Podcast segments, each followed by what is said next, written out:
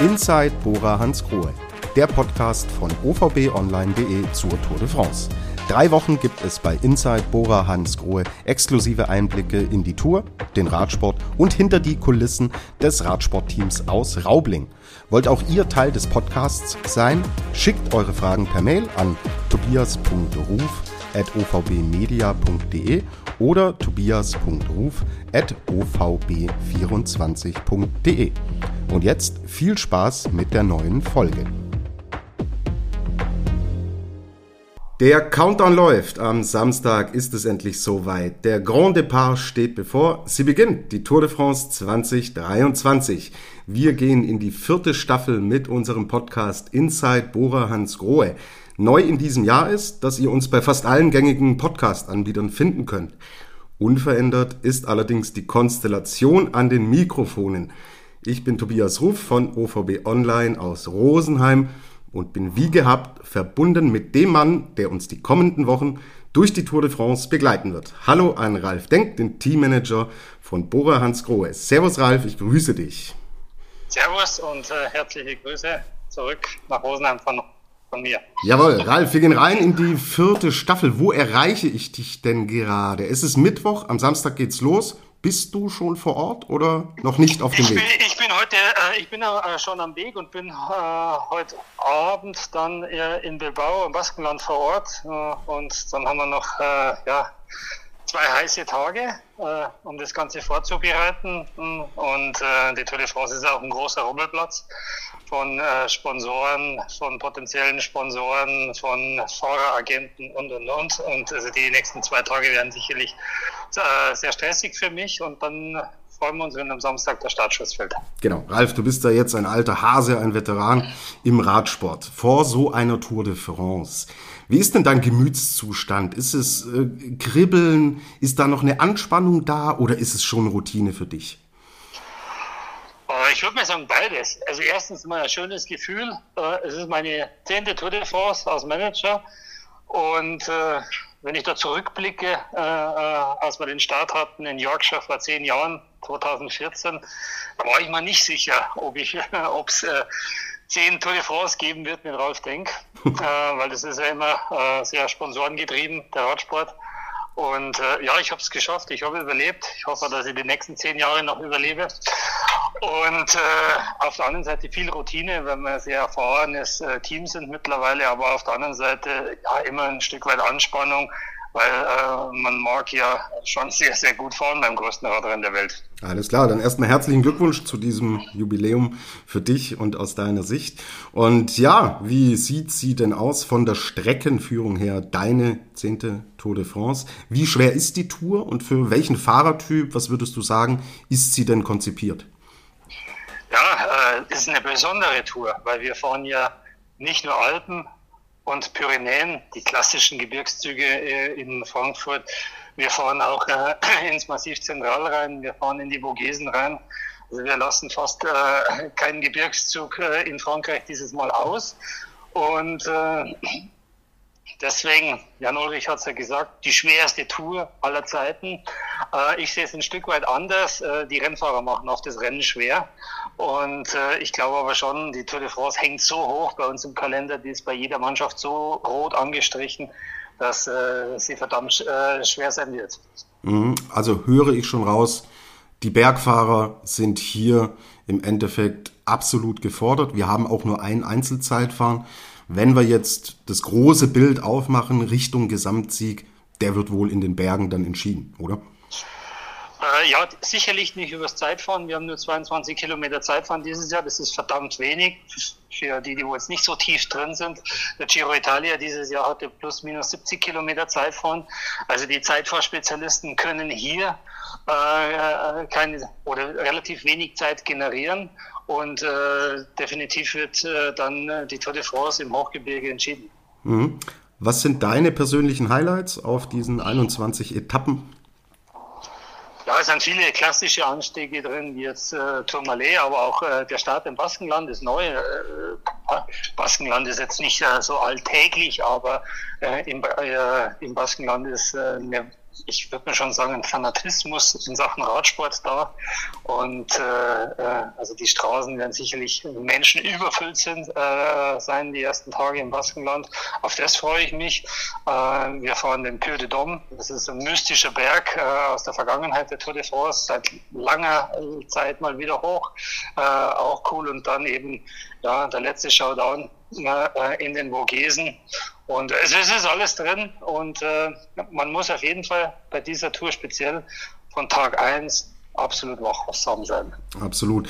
Letztes Jahr Dänemark, jetzt im Baskenland, also in, in Spanien. Findest du es prinzipiell gut, dass man als Tour de France sagt, ähm, wir bedienen im Endeffekt auch Radsportverrückte Regionen und Nationen und exportieren dieses Weltprodukt Tour de France, so dass man sagt, hey, äh, cool, so können wir Markenkerne auch für euch als Team äh, im Endeffekt durch ganz Europa tragen.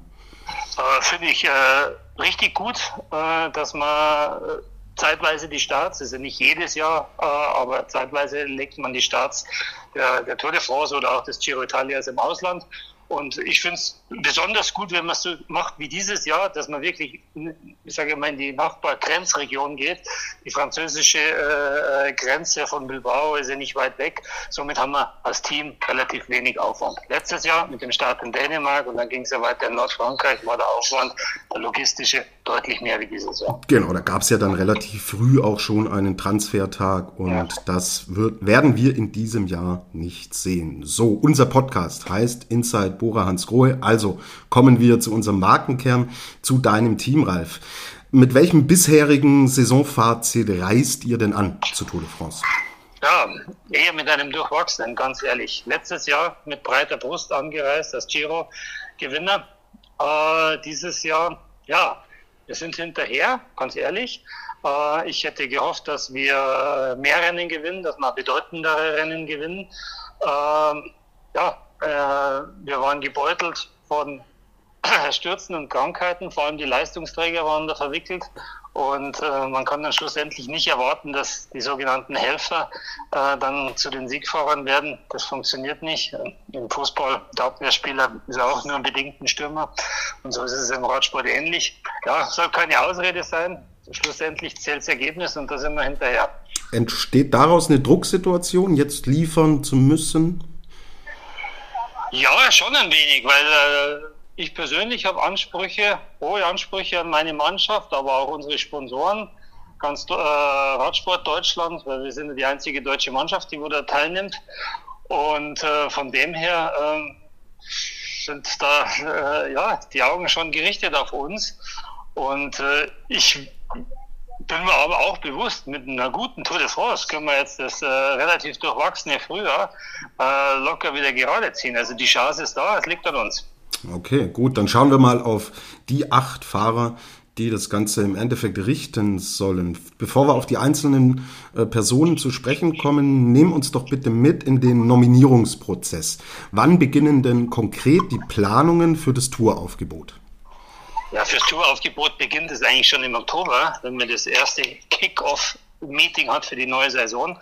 Und wenn du durch äh, den Kader fragst, äh, wir haben 30 Mann äh, im Kader, und du fragst, äh, wer will die Tour de France fahren, dann gehen 30 Arme nach oben. Aber es dürfen ja nur acht fahren. Also es ist höchst komplex, der Nominierungsprozess. Äh, dann werden aber von Haus aus schon mal äh, Fahrer, für die es wirklich keinen Sinn macht, weil sie vielleicht nicht so weit sind sportlich oder weil sie andere Ziele eben im Jahr haben, weggeleitet von der Tour de France. Schlussendlich gehen wir dann äh, aus dem Meeting im Oktober mit einer sogenannten Longlist äh, von 12, 13 Fahrern raus. Und äh, diese 12, 13 Fahrer, die werden dann so zwei Wochen vor der Tour de France zusammengestrichen auf acht Rennfahrer. Äh, ja, immer sehr schwierig, auch die Entscheidungen dann eben den jeweiligen zu transportieren. Äh, also die Negativentscheidungen, dass sie nicht dabei sind, die Positiventscheidungen sind relativ einfach. Aber äh, das gehört halt äh, zum Business dazu und äh, wir haben uns dazu entschlossen, äh, mit zwei Kapitänen zu starten. Wir wollen äh, in Richtung Podium fahren mit dem letztjährigen Sieger des Giro Italias, Jai Hindley, dem Australier. Das ist unser Kapitän. Und äh, ich habe vorher gesagt, es ist sehr bergig dieses Jahr die Tour de France, aber wir haben auch vermutlich sechs bis acht Sprintankünfte. Natürlich entscheiden es immer die Mannschaften und die Rennfahrer, aber wir können mit sechs bis acht Sprintankünften eventuell kalkulieren. Da brauchen wir auch einen schnellen Mann dabei und das ist äh, unser junger Belgier, Jordi Moyes, wo sein Tourdebüt dieses Jahr gibt. Genau, gut, dann schauen wir uns die einzelnen Fahrer an, die letztlich äh, ausgewählt wurden für die Tour de France. Jay Hindley, du hast, hast schon gesagt, äh, beginnen wir mit ihm. Er ist 27 Jahre alt, fährt seit 2022 für Bora Hans Grohe. 2022 der Riesenerfolg beim Giro d'Italia. Ähm, bei der Tour de France war er aber noch nicht am Start. Ähm, du hast gesagt, er ist euer Kapitän. Ähm, wahrscheinlich zusammen mit Emanuel Buchmann, oder? Äh, ich würde mal sagen, er ist schon alleiniger Kapitän. Emanuel äh, ist äh, ein sogenannter Edelhelfer. Emanuel hat letzten Sonntag die deutsche Meisterschaft in souveräner Art und Weise gewonnen. Und äh, das zeigt für seine gute Form. Äh, trotzdem glauben wir, äh, dass Jai Hindley aktuell noch ein Stück weit besser sein wird und deswegen wird äh, Emanuel ihm im Hochgebirge zur Seite stehen und äh, das ist auch mit ihm so abgesprochen. Also ähm, er kann seine äh, eigenen Ambitionen äh, zurückschrauben. Äh, da ist er d'accord damit. Äh, das macht auch gern die Rolle. Das hat er auch im Kriterium die Dauphiné jetzt äh, im Juni schon gemacht. Aber äh, er ist, glaube ich, auch stark äh, genug, wenn es äh, eine Chance gibt für ihn, entweder auf einer Etappe oder vielleicht sogar, wenn mit Jai irgendwas passiert, am Anfang äh, in die Rolle äh, des äh, Co-Kapitäns oder dann schlussendlich in die Kapitänsrolle auch zu schlüpfen. Aber das wird das Rennen dann eben entscheiden. Genau, bleiben wir bei, bei Jai Hindley, beim Australier. Was sind seine Stärken und wo hat er noch Schwächen aus deiner Sicht? Ähm, wenn man Jai einordnet, okay, er hat letztes Jahr den Giro Italia gewonnen, aber er gilt jetzt nicht als das Supertalent wie ein Jonas Winnegard oder ein Tadej Pogacar. Da sind wir uns, glaube ich, alle einig.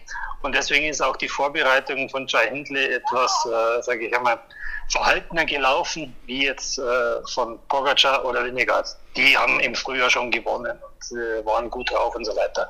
Bei Jai haben wir einen äh, kontinuierlichen Aufbau gewählt Deswegen auch dieses Jahr noch nicht die ganz großen Ergebnisse, aber doch richtungsweisend beim Kriterium die Dauphiné vor drei Wochen. Vierter Gesamtplatz, nicht schlecht. Und äh, wenn man dann mal die Parallelen herzieht zum Giro Italia 2022, da war das ähnlich. Da hat er auch im Frühjahr nicht die ganz großen Erfolge eingefahren. Deswegen bin ich ganz optimistisch, dass Chai am Samstag in Bestform und Bestgewicht am Start steht. Mhm. Was traust du ihm zu? Ich traue ihm durchaus ein Podium zu, äh, wenn alles gut läuft. Ähm, das kann er schaffen, äh, auch kalkulatorisch von den ganzen Wattwerten. Ähm, aber er muss jetzt auch mal über 3000 Kilometer durch Frankreich fahren und da kann auch viel passieren. Mhm, genau. Emanuel Buchmann im letzten Jahr nicht dabei gewesen, dieses Jahr wieder mit am Start. Ich erinnere mich, vor zwei Jahren war es gesundheitlich nicht so einfach, auch im Vorfeld. Du hast jetzt gesagt, die deutsche Meisterschaft, wir haben es gesehen, das war wirklich ein äh, sehr beeindruckender Sieg. Er scheint körperlich zumindest in Topform zu sein oder in sehr guter Verfassung, sonst wäre ja so ein, ähm, so ein Erfolg nicht möglich gewesen. Gut drauf. Äh, äh die Vorbereitung ist auf eine milde Corona-Infektion ja, im, äh, im April ist, sonst ist eigentlich Emanuel gut durchgekommen und er ist schon gut in Schuss. Okay, das klingt schon mal gut. So, wir bleiben in Deutschland. Der zweite deutsche Fahrer in eurer Mannschaft und ein weiterer deutscher Meister, nämlich im Einzelzeitfahren, ist Nils Polit. Welche Rolle soll er bei der Tour 2023 spielen? Ja, wir haben die Mannschaft unterteilt. Vier Mann für die Berge und vier Mann fürs Flache für den Sprint. Nils Polit ist bei den vier Mann dabei fürs Flache oder für den Sprint. Äh, Wenn es zum Sprint kommt, wird er wertvolle Vorbereitungsarbeit leisten im sogenannten Leadout äh, für unseren Sprinter Jordi Moyes. Äh, ist es topografisch eher äh, eine wellige Etappe, zu leicht für die Bergfahrer, zu schwer für die Sprinter, dann kann man durchaus auch seine eigene Chance geben. Und da hat er ja vor zwei Jahren auch in beeindruckter Manier eine Etappe gewonnen. Okay, gut. Blicken wir in unser Nachbarland und zwar nach Österreich. Es sind zwei Österreicher in eurem Team. Fangen wir mit Marco Haller an. Der ist mir und vielen anderen im letzten Jahr als wirklich zuverlässiger Helfer in fast allen Bereichen aufgefallen. War die letztjährige Performance von ihm schon eine Art Bewerbungsschreiben auch für die diesjährige Frankreich-Rundfahrt? Ja, ein Stück weit. Er ist ja letztes Jahr äh, neu zu unserer Mannschaft äh, dazugestoßen. Hat ja letztes Jahr die beste Saison ever äh, gefahren. Also er hat auch das World Tour Rennen zum Beispiel in Hamburg gewonnen. Und äh, die Rolle von Marco Haller bei uns in der Mannschaft ist sehr ähnlich wie von Nils Polit. Also nicht der Mann fürs Hochgebirge, aber er ist stark genug, äh, vielleicht eine wellige Etappe zu gewinnen. Ansonsten wird er eine wichtige Rolle auch in der Sprintvorbereitung spielen. Mhm, okay. Zweiter Österreicher. Also sieben von acht Fahrern waren nominiert und das letzte Ticket äh, habt ihr erst später auch nach diesen nationalen Meisterschaften vergeben. Das hat sich Patrick Konrad gesichert. Darf ich vorab fragen, warum ist diese Konstellation, wir nominieren sieben und warten mit dem achten noch ab, warum ist die denn entstanden? Äh, wir waren uns nicht ganz sicher. Äh, wie die wirkliche Form ist, auch von Patrick, weil Patrick ist ja dieses Jahr schon den Giro Italia mhm. gefahren ist aber nicht so gut rausgekommen, weil er eben in der letzten Woche äh, äh, gesundheitlich angeschlagen war. Und äh, da wollte man Patrick nochmal die Chance geben, seine Form zu testen bei den österreichischen Meisterschaften. Er ist dort Vierter geworden. Äh, nicht sein Wunschergebnis, aber man hat gesehen, eine gute Tendenz, eine gute Basis und deswegen hat man Patrick dann, den Zuschlag gegeben. Mhm, genau. Äh, vor zwei Jahren hat er eine Etappe bei der Tour de France gewonnen. Ich würde es jetzt mal mit dem Wissen, das mir vorhanden ist, so einschätzen, dass er schon auch in diese Rolle wieder schlüpfen könnte. Er kann in die, in, die Rolle schlüpfen, ähm, ähm, wenn es passt. Ansonsten Helfer im Gebirge, Mittelgebirge, Hochgebirge an Seite von Chai. Und äh, da ist er ein ganz zuverlässiger, erfahrener Mann und sind wir froh, dass wir ihn unserem Team haben. Okay, dann schlagen wir die Brücke zu einem weiteren Etappensieger der Tour de France aus dem letzten Jahr. Damals fuhr Bob Jungels aber noch im Trikot von Age Dessert. Äh, vorab, warum habt ihr ihn verpflichtet, den Luxemburger? Äh, ist ein Stück weit ein Rolleur, ähnlich wie Haller äh, oder Polit, aber er kommt besser im Gebirge noch zurecht. Und äh, er hat letztes Jahr die Etappe in beeindruckender Art und Weise. Das war die erste Alpenetappe gewonnen. Und äh, er ist ein erfahrener Mann, äh, Mann, er hat Ausstrahlung, er kann auch eine Mannschaft führen, er ist oft mal der verlängerte Arm der sportlichen Leitung und hat auch das gewisse Standing im Feld. Das muss man sich so vorstellen, wo Bob Dschungels fährt, da gibt es kein Gerangel von anderen Rennfahrern. Der hat äh, die, die Persönlichkeit, der, den kickt man nicht weg. Fährt dann un, unerfahrener Bora Hans Kohl-Fahrer äh, auf dieser Position, dann wird der vielleicht von einem ich sage es jetzt mal, Wout van Aert schon weggekickt mit den Ellbogen. Aber Bob Dschungels hat das gewisse Standing und deswegen äh, so wichtig für Borans Grohe im Tourteam. Mhm. Und seine Rolle wird dann primär aber auch erst auf Helferdiensten liegen. Äh, primär Helferdienste, aber wie gesagt, äh, ähnlich auch wie, wie, wie Polit oder Haller, äh, durchaus auch ein Mann für einen Etappensieg und das hat man ja letztes Jahr gesehen. Absolut. So, dann schauen wir noch auf die schnellen Jungs. Jordi Moyes hast du schon erwähnt. Äh, auch für ihn die erste Tour de France. Warum fiel die Wahl auf ihn? Das war eine schwierige Entscheidung. Normal äh, haben wir geplant, bis kurz vor, vor Nominierungsschluss mit Sam Bennett. Äh, Sam Bennett hat das grüne Trikot gewonnen, hat Etappen gewonnen bei der Tour de France, beim Giro, bei der Spanien-Rundfahrt. Also ganz erfahrener Sprinter. Aber wir waren äh, nach dem Kriterium die Dauphiné nochmal in einem äh, Trainingslager und irgendwie hat uns das nicht gefallen, wie sich die Leistung, und man kann ja das messen mit sogenannten Wattmessern, wie sich die Leistung entwickelt. Äh, die Ausdauerleistung war relativ gut, aber äh, ein Sprinter muss er überzeugen im Sprint. Und die Sprintwerte waren eben nicht dementsprechend. Deswegen haben wir dann schlussendlich äh, äh den eigentlich nicht vorgesehenen Joy de Mois äh, den Vorzug gegeben. Und äh, ja, ist äh, Tour, Tour Debütant und ich äh, glaube, dass äh, er da hoch, hoch motiviert äh, an die Sache rangeht und äh, er ist jetzt auf dem Papier nicht der schnellste, er ist nicht der, der große Favorit für die Flachetappen, aber vielleicht hat er auch einen Lucky Punch und kann eine Etappe gewinnen. Genau. Äh, Danny van Poppel ist auch wieder im Team, wie im letzten Jahr auch schon. Letztes Jahr war Danny van Poppel so gerade auf den letzten Metern gefühlt so ein bisschen der, der Alleinkämpfer aus eurer Sicht, der sich da durchbeißen musste. Wir wissen, es hat für einen Etappensieg nicht gereicht. Äh, vorab jetzt äh, ist mit Jordi Moyes ein zweiter äh, wirklicher Sprintertyp mit dabei. Sind das Lehren, die man aus äh, dem letzten Jahr gezogen hat, dass einer alleine dieses Ding nicht reißen kann? Ja, wir haben letztes Jahr andere Konstellation gehabt, nicht so viele Sprintetappen wie dieses Jahr. Deswegen äh, einen noch schnelleren Mann wie Danny van Poppel dabei. Und Danny gilt ja so äh, in unseren Fachkreisen als der beste Leader-Out-Mann. Und äh, vielleicht funktioniert das Tandem, obwohl es keine Erfahrung hat, muss ich auch ganz ehrlich sagen, das Tandem äh, äh, Danny van Poppel und Jordi Moyes sehr, sehr gut. Und äh, wir werden sehen, es ist ein Stück weit ein Experiment, aber wir haben auch äh, und wir waren uns alle im Performance-Team eigentlich sicher, dass äh, wir mit der aktuellen Form von Sam äh, wahrscheinlich nichts gewinnen werden. Mhm, okay. Danny van Poppel, Vertrag auch verlängert, heißt, das ist ein Mann, mit dem man im Endeffekt vollauf zufrieden ist. Er gilt als weltbester Anfahrer, also als Sprintvorbereiter. Und es äh, ist schon wichtig, dass man solche Leute hat. Es gibt ja verschiedene Spezialdisziplinen.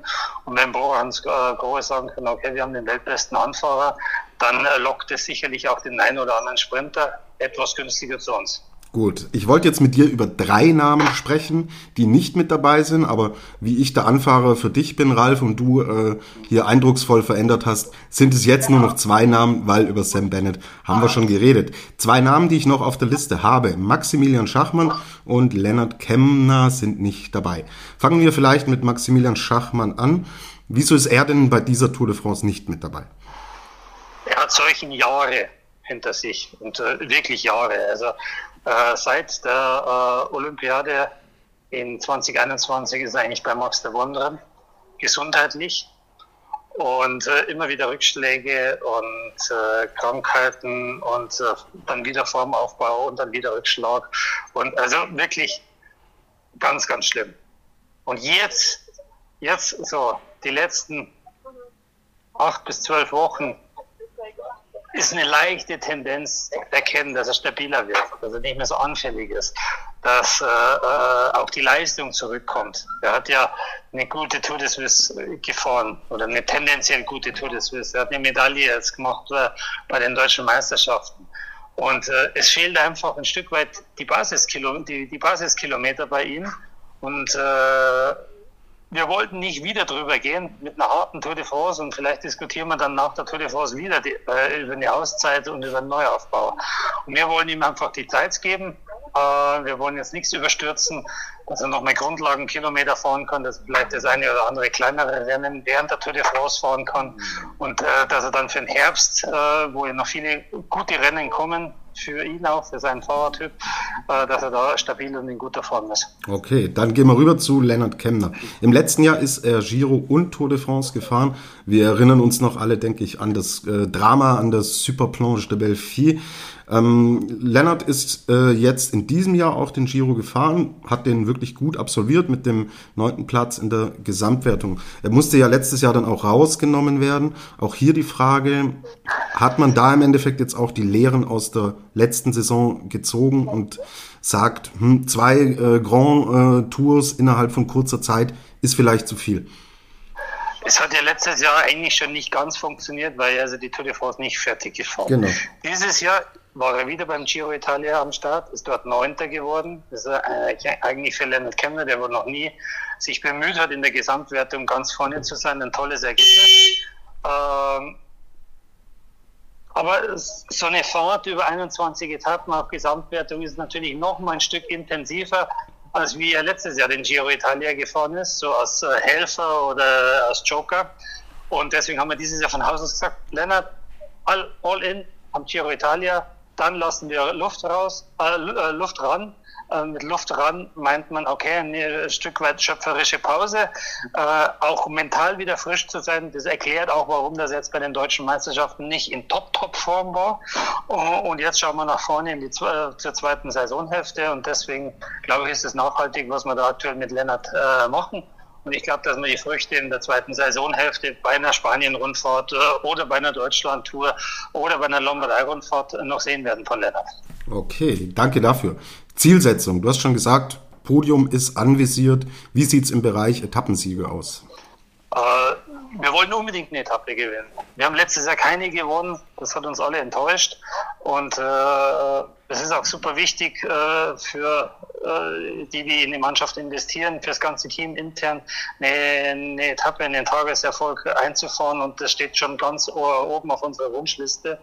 Daneben habe ich gesagt, okay, wenn alles gut läuft, kann vielleicht ein Händler äh, aufs Podium fahren. Ähm, wenn es dann schlussendlich Platz 5 wird, werden wir jetzt auch nicht äh, super traurig sein. Aber ein Etappensieg, äh, das wäre schon das Dinge. Okay, gut. Jetzt schauen wir auf die großen Favoriten, auf den Gesamtsieg der diesjährigen Tour de France. Und da kommen wir an zwei Namen, sind auch hier schon gefallen, nicht vorbei. Jonas Wingegaard hat im letzten Jahr gewonnen, die zwei Jahre davor Tadej Pogacar. Gehst du von einem Zweikampf aus oder hast du noch weitere Kandidaten auf den Gesamtsieg auf dem Zettel? Also klar, wenn man die Buchmacher folgt, äh, sind das die zwei Top-Favoriten. Äh, sind auch zwei Ausnahmetalente, aber ich habe es ja vorher schon erwähnt, erstens muss man mal sturz, äh, und, äh, gesund, äh, sturzfrei und gesund über die 3300 Kilometer kommen. Das ist schon mal eine erste große Herausforderung. Auf der anderen Seite äh, ist die Vorbereitung bei Jonas Winnegard sehr, sehr gut verlaufen, sehr linear verlaufen. Bei Taya Pogacar, hm, der hatte eine längere Pause gehabt jetzt, weil er hat sich äh, bei einem Sturz äh, die Hand verletzt und ähm, da ist die Vorbereitung nicht optimal gelaufen. Jetzt ist aber die spannende Frage, hat ihm die Pause vielleicht sogar gut getan, weil er hat ein sehr anstrengendes Frühjahr gefahren. Er hat auch die Kopfsteinpflaster-Klassiker zum Teil gefahren. Und äh, also der hat eine intensivere Vorbereitung gewählt wie Jonas Winnegard. Das ist eben die spannende Frage. Und äh, Mannschaften, würde ich mal sagen, sind beide ziemlich ausgeglichen. Das Team UAE Emirates und äh, Jumbo Visma ähnlich stark. Also das wird sicherlich ein Zweikampf, wie man vielleicht von, von, von früher noch kennt, Lance Armstrong gegen Jan Ulrich. Äh, aber oft freuen sich die Dritten. Es gibt viele Dritte, also nicht nur jetzt Jai Hindley von uns, äh, von unserer Mannschaft. Es gibt äh, äh, Richard Carapaz, es gibt Ben O'Connor von Asche Dessert. Es gibt einige Fahrer, die auch Anspruch anmelden können. Mikkel Lander fällt man ein von Bahrain Victorious, äh, die wo sicherlich auch äh, liebäugeln aufs Podium zu fahren. Wir werden sehen. Äh, aber ich glaube schon, dass es eine sehr spannende Tour wird. Absolut, da freuen wir uns drauf. So, heute ist Mittwoch, wir zeichnen auf. Was passiert denn jetzt rund um das Team noch bis dann zum Grand Depart in Bilbao? Sind denn alle schon vor Ort? Äh, nimm uns mal mit, wie die Gesamtlage aussieht. Ja, heute ist eigentlich so, so sogenannter Anreisetag. Also bis heute 10 Uhr treffen dann so alle ein, also sowohl das Personal wir sind äh, plus minus mit, äh, mit 30 Mann Support oder Personal vor Ort. Dann die acht Rennfahrer kommen auch im Laufe des Abends eingeflogen. Heute ist dann nicht mehr, nicht mehr Großprogramm. Morgen für die Rennfahrer Training, Massage, Mannschaftsbesprechung, Teampräsentation, medizinischer Check nochmal äh, vom Veranstalter und äh, ja, dann schaut eigentlich jeder schon auf die Uhr. Auf Samstag, wann es geht endlich los, dass der Prozess ins Laufen kommt. Und wenn dann so mal äh, für ein Team so eine Grand Tour über drei Wochen dann ins Laufen kommt, dann läuft sie, dann sind die, die ganzen Abläufe routine, routinemäßig, dann ist dann äh, fast jeden Tag ein Hotelwechsel. Und äh, ja, man lebt dann wirklich äh, drei Wochen eigentlich aus dem Koffer. Gut, dann wollen wir doch werf, einen Blick werfen auf die erste Etappe, die am Samstag ansteht. Start ist Bilbao, Ziel ist ebenfalls Bilbao. 182 Kilometer werden gefahren. Es geht über doch äh, hügeliges Terrain. Wir haben fünf Bergwertungen, drei der dritten Kategorie, eine der vierten und eine der zweiten. Ja, was erwartet uns denn da zum Auftakt? Anders wie letztes Jahr. Letztes Jahr hat die Tour de France mit einem Zeitfahren begonnen. Das heißt, am ersten Tag hat erst schon bis auf den Sieger alle Mannschaften mit Rückstand erwischt. Dieses Jahr starten alle bei Null, mit der Zeit 0,0. Es geht auf der ersten Etappe um das berühmte gelbe Trikot, auch wenn es nur über, äh, für einen Tag getragen wird, das kann ja keiner mehr nehmen. Deswegen erwarte ich auf der ersten Etappe ein massiv, aggressiv hart gefahrenes äh, Rennen, wo es wirklich um das gelbe Trikot dann schlussendlich auch geht, um den Tagessieg. Äh, und äh, ich hoffe, dass alle Rennfahrer relativ gut durchkommen. Wer das Baskenland kennt, das Baskenland bedeutet schmale Straßen, ähm, schmale Anstiege, oft mal regnerisch, weil äh, es ist am Meer. Also es ist jetzt nicht so, dass da äh, eine gewisse Wetterstabilität da ist, äh, sondern es kann, das Wetter kann schnell umschlagen, man kann Wind haben. Also das ist alles äh, eigentlich da, dass es ein hektisches Rennen wird. Äh, ist natürlich auch cool für die Zuschauer, wenn das Rennen hektisch und interessant ist, aber ich hoffe dann auch, dass alle am Rad bleiben. Mhm. Gibt es schon eine Strategie äh, für euer Team oder ist es heute am Mittwoch noch zu früh dafür? Naja, Grundstrategie ist, weil wir haben uns die Etappen angeschaut, also die Samstagsetappe und auch die Sonntagsetappe und wir erwarten da wirklich äh, äh, schon das erste Säbelrasseln der Protagonisten auf die Gesamteinzelwertung und deswegen werden wir Chai Hindley dort schon bestmöglich supporten und beschützen. Mhm. Gut, dann schauen wir uns das an und sind ab Samstag jeden Tag wieder für euch da. Dann werden wir beide, Ralf, in ja, immer ein bisschen kürzerer äh, Version als heute die Etappe besprechen. Wir schauen auf viele Themen rund um den Radsport in unserem Hintergrundteil und dann gibt's auch, wie heute schon, den Ausblick auf die nächste Etappe. Gut, gehen wir's an, Ralf. Vielen, vielen Dank für heute. Ähm, Gerne und schöne Grüße zurück. Jawohl. Dann an euch da draußen nochmal die Info. Ab Samstag täglich on air. Abonniert unseren Kanal im Podcatcher eurer Wahl und erzählt euren Radsportfreunden, dass es uns gibt. Schickt uns wie in jedem Jahr gerne Fragen ein. E-Mail-Adresse hört ihr im Intro und im Outro, findet ihr in den Show Notes. Und Ralf wird diese Fragen dann in den nächsten drei Wochen beantworten. Jetzt dir alles Gute, gute Überfahrt ins Baskenland und wir hören uns am Samstag. Ciao, ciao, alles Gute. Ciao, Tobi. Das war die heutige Ausgabe von Inside Bora Hans Grohe. Danke fürs Zuhören. Wir freuen uns über Feedback und Fragen an tobias.ruf.ovbmedia.de oder tobias.ruf.ovb24.de.